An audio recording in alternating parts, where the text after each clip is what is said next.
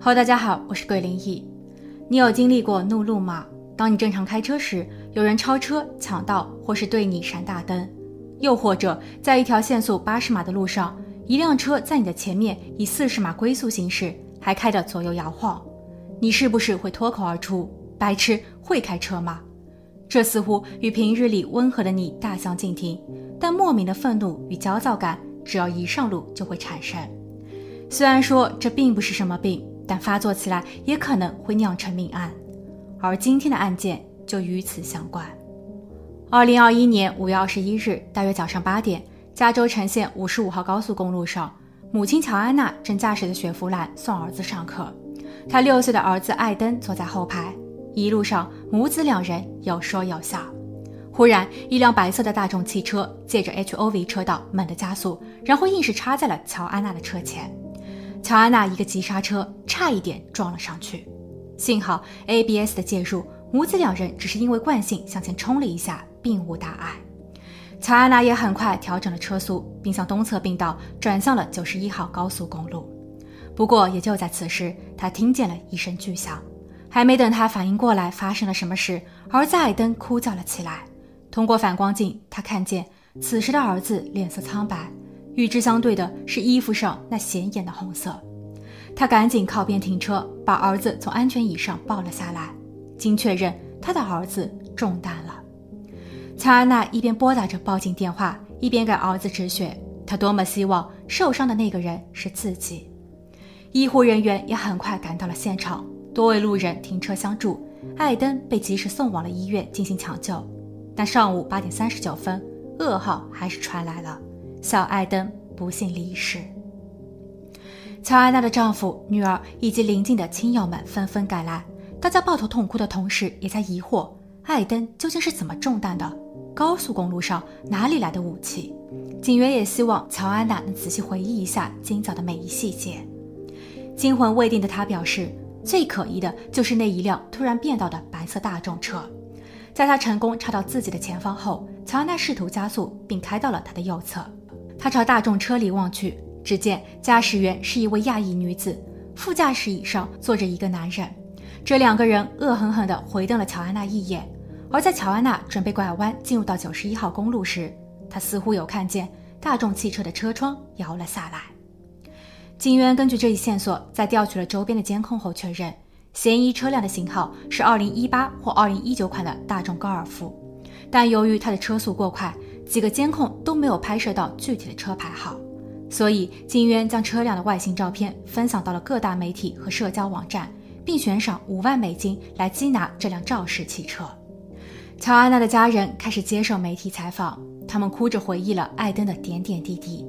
他是一个暖心的小男孩，会在游乐场游玩时留心那些被孤立、排挤或是自闭的孩子，他会走向他们，跟他们一起做游戏。用笑声与爱使大家融于集体。在家时，他会观察每一个成员的情绪。有一回，姐姐有些失落，艾登注意到后，特意跑进了她的房间，一句甜甜的“姐姐，你很漂亮”，让姐姐倍感温暖。然而，就是这样一个小天使，却突然失去了生命。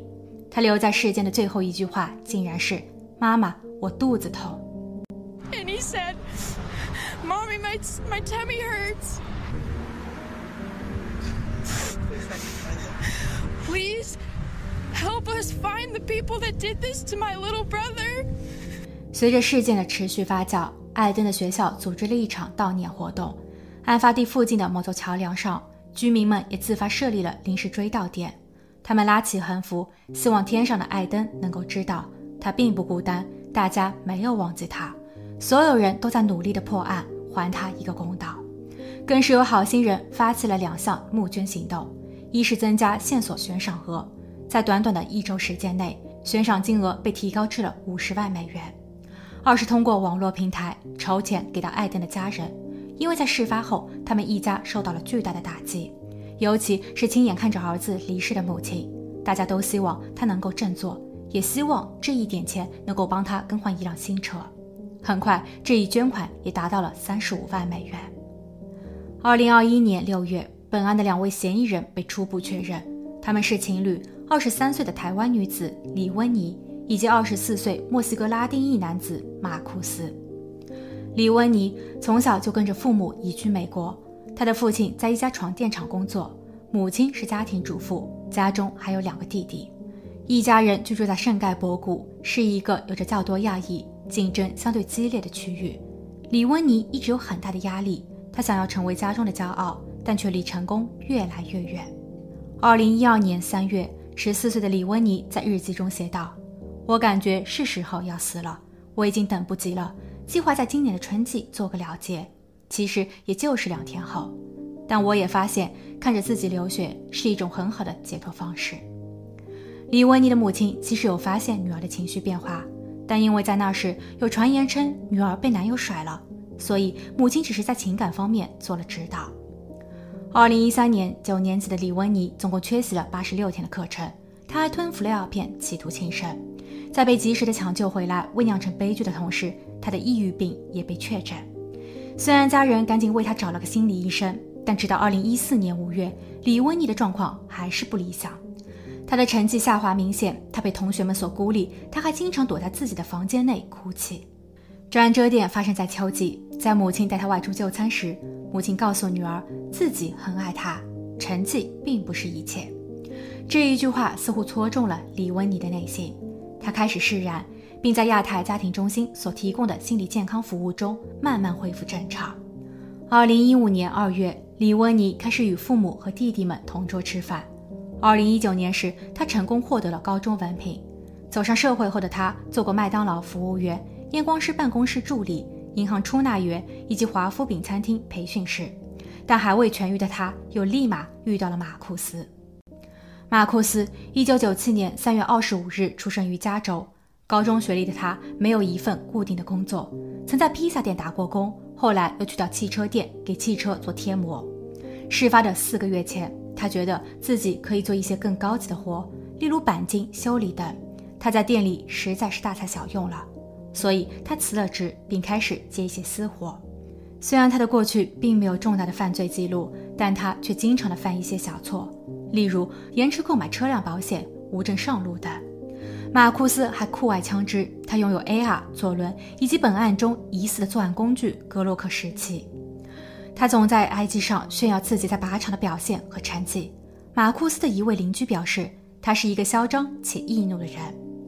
而当警员开始怀疑他，并对其进行初步的背景调查时，竟然发现他还牵扯了另一起案件。在艾登发生不幸的一周后，一位开着蓝色特斯拉的车主报案称，他在九十一号高速公路上遇到了麻烦，对方开的也是白色高尔夫。这辆车不但有恶意超车抢道的行为。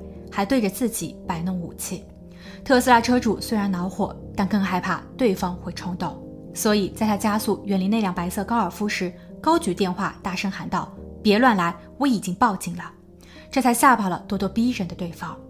而当警员把马库斯的照片给到特斯拉车主看时，车主确认当天威胁自己的就是他，所以马库斯根本就无法控制好自己的情绪，加上他随身携带的武器。这不就等于是一颗定时炸弹吗？二零二一年六月六日，警员在距离案发地大约二十分钟车程的科斯塔梅萨市逮捕了两位嫌疑人。他们并不否认曾驾驶过那辆白色高尔夫，而根据两人的供述，警员也很快还原了整个案发经过。二零二一年五月二十一日，李温妮开车送男友马库斯去上班。当天的道路状况其实并不算堵，但李温妮觉得。前面的人开车太慢，而男友马库斯则在一边不停的絮叨，所以自己很烦躁，想赶紧送走男友。在李温妮接到 H O V 后，他说自己有示意过后方的车辆，但后面的雪佛兰并没有响应。于是本就不爽的他猛踩油门，硬是插到了雪佛兰车前。原本他以为这事就这么结束了，但谁料到雪佛兰又反超了上来。开车的女司机乔安娜不仅瞪了一眼自己和男友。